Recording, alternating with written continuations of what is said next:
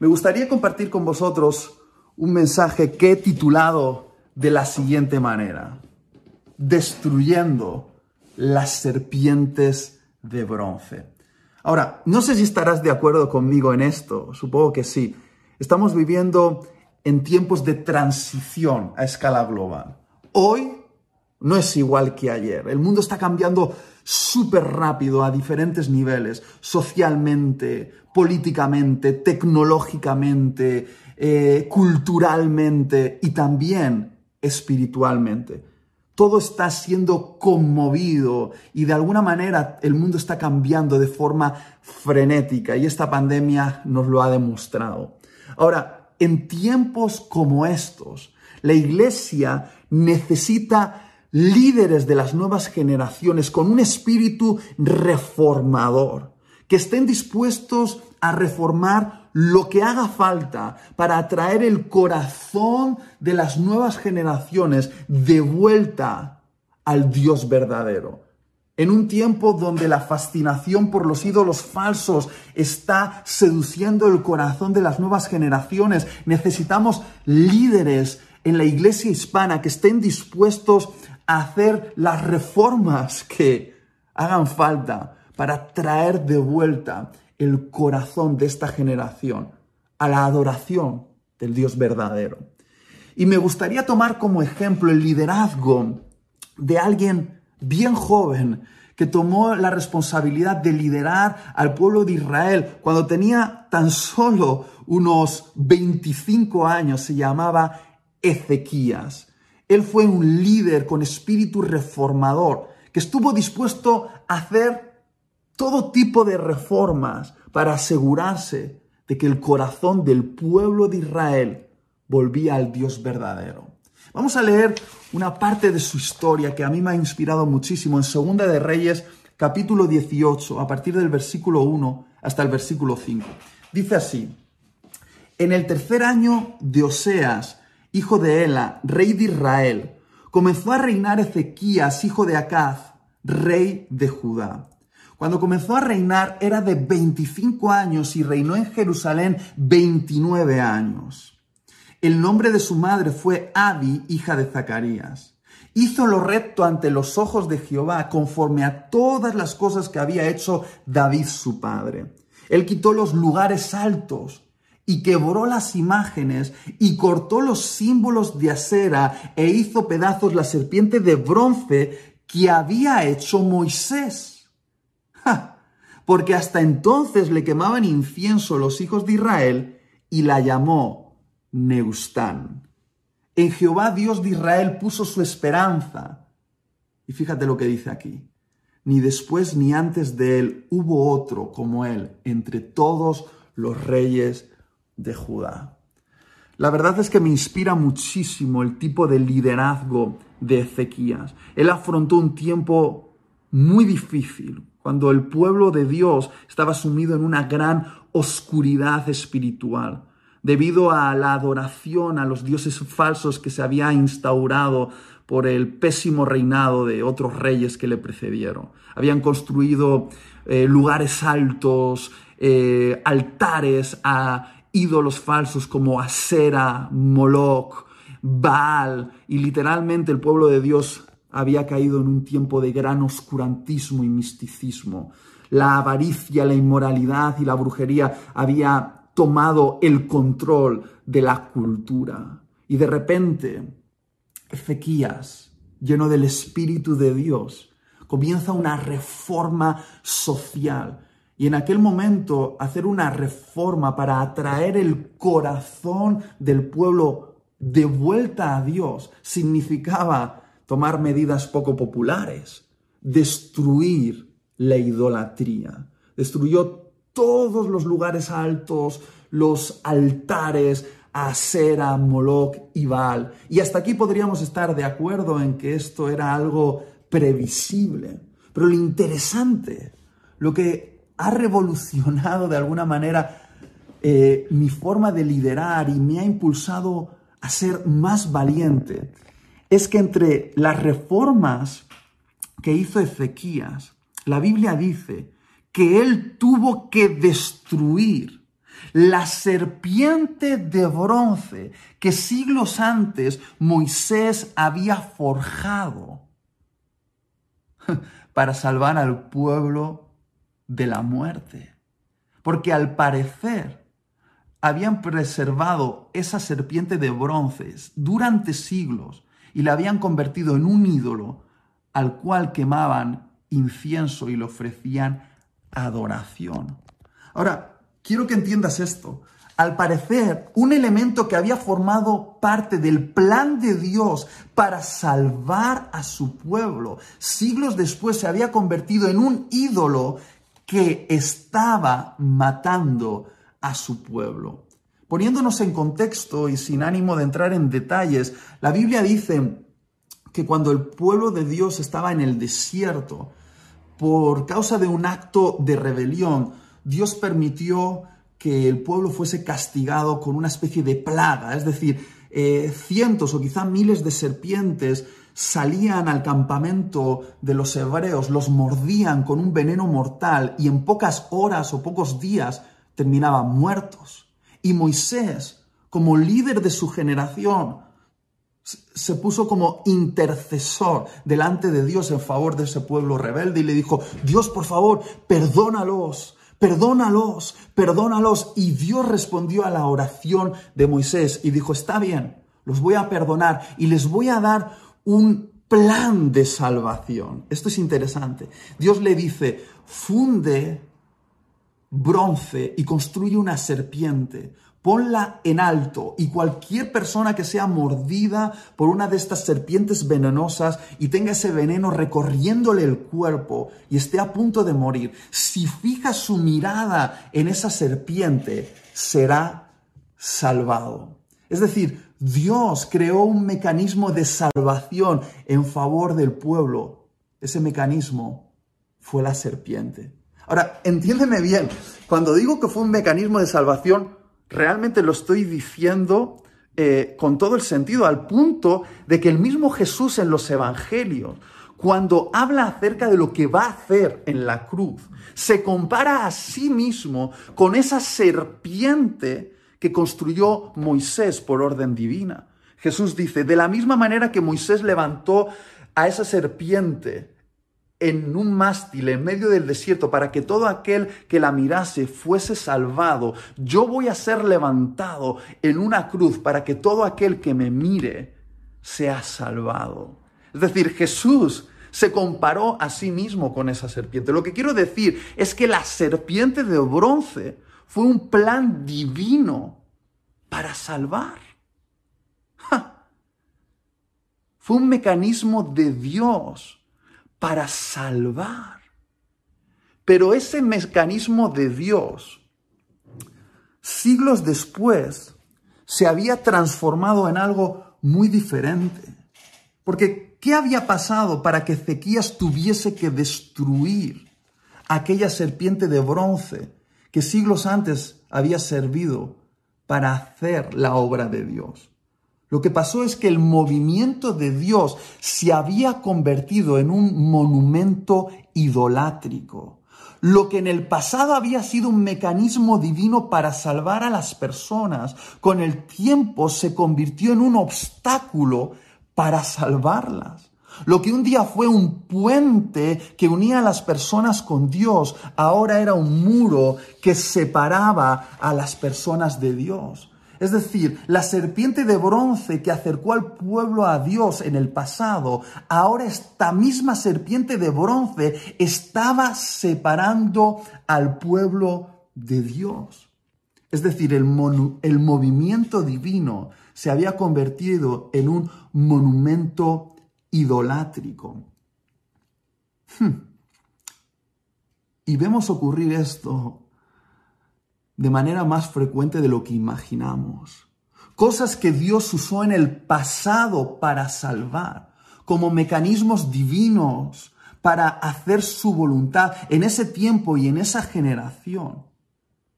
A veces son preservadas y se convierten en ídolos, monumentos empiezan a absorber la atención y se convierten en lo más importante, cuando lo más importante siempre fue salvar a las personas. Queridos pastores líderes de jóvenes y de adolescentes que me estáis escuchando, puedo pensar en tantos ejemplos. Tantas veces ha ocurrido que una generación ha tenido un encuentro con Dios genuino y tiempo después ha convertido ese encuentro en una idolatría religiosa, no permitiéndole a Dios hacer algo diferente, algo especial y genuino para la siguiente generación. Voy a poner dos ejemplos, uno de la Biblia y otro personal. Y con esto quiero terminar. El primer ejemplo es el de la circuncisión. En la carta de Pablo a los Gálatas podemos ver este conflicto. No puedo entrar en detalles teológicos, pero el Evangelio estaba sacudiendo el mundo y había traspasado eh, todas las fronteras culturales. El Evangelio era para todos, no solo para los judíos, sino también para los gentiles. Ese fue el mensaje de Jesús, eso fue lo que el Espíritu Santo impulsó a hacer a la iglesia. Y Pablo, como apóstol a los gentiles, estaba traspasando todas las barreras, todos los muros culturales que estaban establecidos durante años entre judíos y gentiles. Y había establecido iglesias en diferentes lugares de, de su época.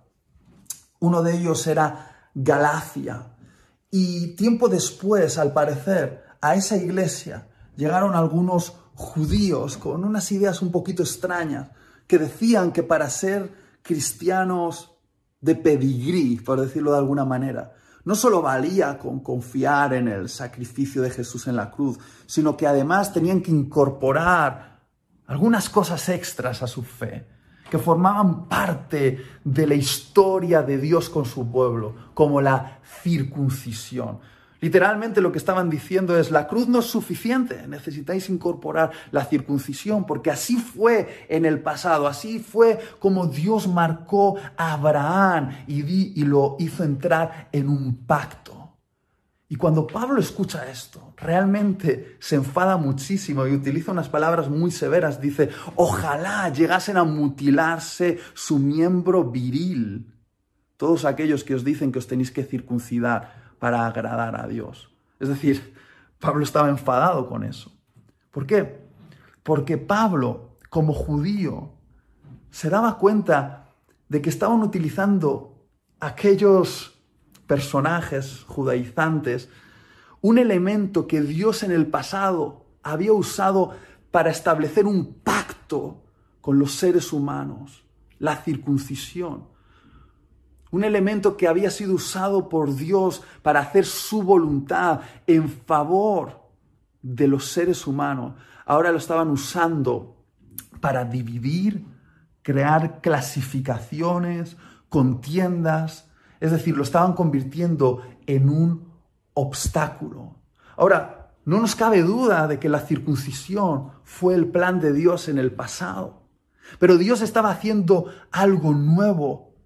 No estaba marcando a la gente eh, eh, eh, de forma exterior, estaba marcando a la gente de forma interior. No se trataba su marca de un corte en el miembro viril de los hombres, sino de una marca a través del Espíritu Santo en el corazón. Dios estaba haciendo algo nuevo en el mundo, pero había algunas personas que habían tomado la circuncisión y la habían convertido en un requisito, o en otras palabras, en una serpiente de bronce. Es decir, el movimiento de Dios ahora era un monumento idolátrico. Lo que en el pasado fue un puente, ahora era un muro. Lo que en el pasado estaba ayudando eh, a, llevar a cabo los propósitos de Dios en el mundo, ahora estaba obstaculizando los propósitos de Dios en el mundo serpientes de bronce. Y por eso es tan complicado lidiar con las serpientes de bronce, porque todos somos conscientes de que tenemos que destruir los ídolos falsos de Baal, Moloch y Asera, que llevan a los seres humanos a la brujería, a la avaricia y la, inmoralidad. Pero ¿qué pasa? ¿Qué pasa con los ídolos religiosos? Aquellos que significaron algo en el pasado, algo de salvación, pero que ahora en vez de salvar, están creando muros de separación. Son serpientes de bronce. Y como líderes de la iglesia hispana estamos llamados a ser reformadores y no solo destruir los ídolos de acera, Moloch y Baal, sino también las serpientes de bronce, aquellas cosas que representaron el movimiento de Dios en el pasado, pero que ahora son monumentos idolátricos. Y sé que esto es fuerte, pero todos lidiamos con esto de alguna manera, yo también.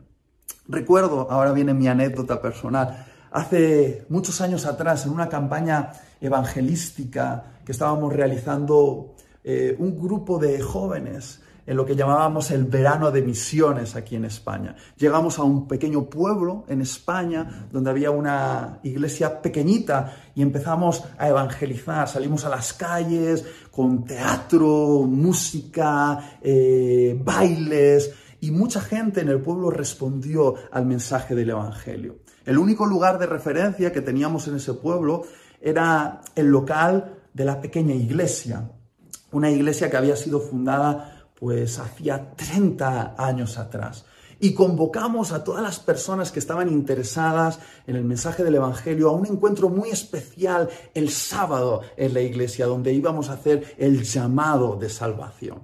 Y cuando entramos a aquel lugar, pues era una iglesia que todavía de alguna manera preservaba la estética de hacía 30 años atrás, con bancos de madera, y en el estrado había un gran púlpito enorme de madera que prácticamente llenaba lo que podríamos considerar el escenario. Y cuando vimos ese gran púlpito nos dimos cuenta de que era un obstáculo para hacer los dramas, los bailes, las actuaciones y poder compartir el mensaje de la manera que queríamos hacerlo, en el nuevo lenguaje, eh, usando el arte. Y cuando estábamos ahí, le pedimos a uno de los responsables, a uno de los ancianos de la iglesia, por favor, ¿nos permitiría mover ese púlpito del lugar? Y cuando nosotros dijimos esto, se echó las manos a la cabeza y dijo, ¿cómo? Ese es el púlpito que puso ahí el fundador, desde el que escuchamos el mensaje de salvación hace 30 años atrás. Ese púlpito representa mucho para nosotros, para la iglesia y para nuestra historia. De ninguna manera se puede mover de ahí, porque es muy importante para nosotros, es un símbolo. Ahora, quizá te puedes reír un poquito al escucharme decir esto, pero realmente fue un drama, un conflicto y finalmente, después de discutir muchísimo, logramos apartar ese púlpito del escenario para poder hacer la actuación, pero no fue sin la ofensa de la mitad de aquella congregación que pensaba que de alguna manera estábamos ofendiendo la historia de aquella congregación. No sé si te das cuenta de lo que quiero decir. Ese púlpito que 30 años atrás había sido la plataforma desde la cual se predicó el mensaje de salvación, fue la manera en la que Dios salvó, fue el puente para conectar a las personas con Dios. Se había convertido en un monumento idolátrico, en un muro, que no estaba permitiendo que la nueva generación escuchase el mensaje de salvación. Se estaba convirtiendo en algo que frenaba lo nuevo que Dios quería hacer para salvar. Era una serpiente de bronce. Y por favor, no me entiendas mal, tenemos que honrar el pasado, tenemos que celebrar nuestras tradiciones y tenemos que rememorar nuestras historias como iglesias locales, denominaciones, movimientos. Pero por favor, no convirtamos nuestra historia o los diferentes elementos de nuestra historia en idolatría, que pueda convertirse en un obstáculo para salvar a las nuevas generaciones. Me doy cuenta de que tenemos que ser lo suficientemente valientes para preguntarnos, ¿habrá alguna serpiente de bronce en nuestro ministerio, en nuestra iglesia local, en nuestra denominación, que la preservamos porque significó algo muy valioso para nosotros décadas atrás, porque sirvió para salvar esos himnos, esa forma de vestir, ese púlpito, ese lugar, esa manera, esa estrategia, pero que ahora, ahora se ha convertido en un ídolo, parece que se ha convertido en el centro de lo que somos y hay que preservarlo incluso por encima de la salvación de las personas, porque si es así, tenemos un problema. Porque si algo aprendemos de Jesús, es que Jesús vino a destruir muros, que lo que a Él más le interesa no es que preservemos las tradiciones, sino que salvemos a las personas. Y si hay que destruir serpientes de bronce, debemos hacerlo. Oro para que Dios nos dé entendimiento de qué significa esto que acabo de compartir con vosotros. Os abrazo en la distancia y por favor, hagámoslo juntos. Salvemos a esta nueva generación en el nombre de Jesús. Es el momento. Hay que ser reformadores valientes. Dios os bendiga.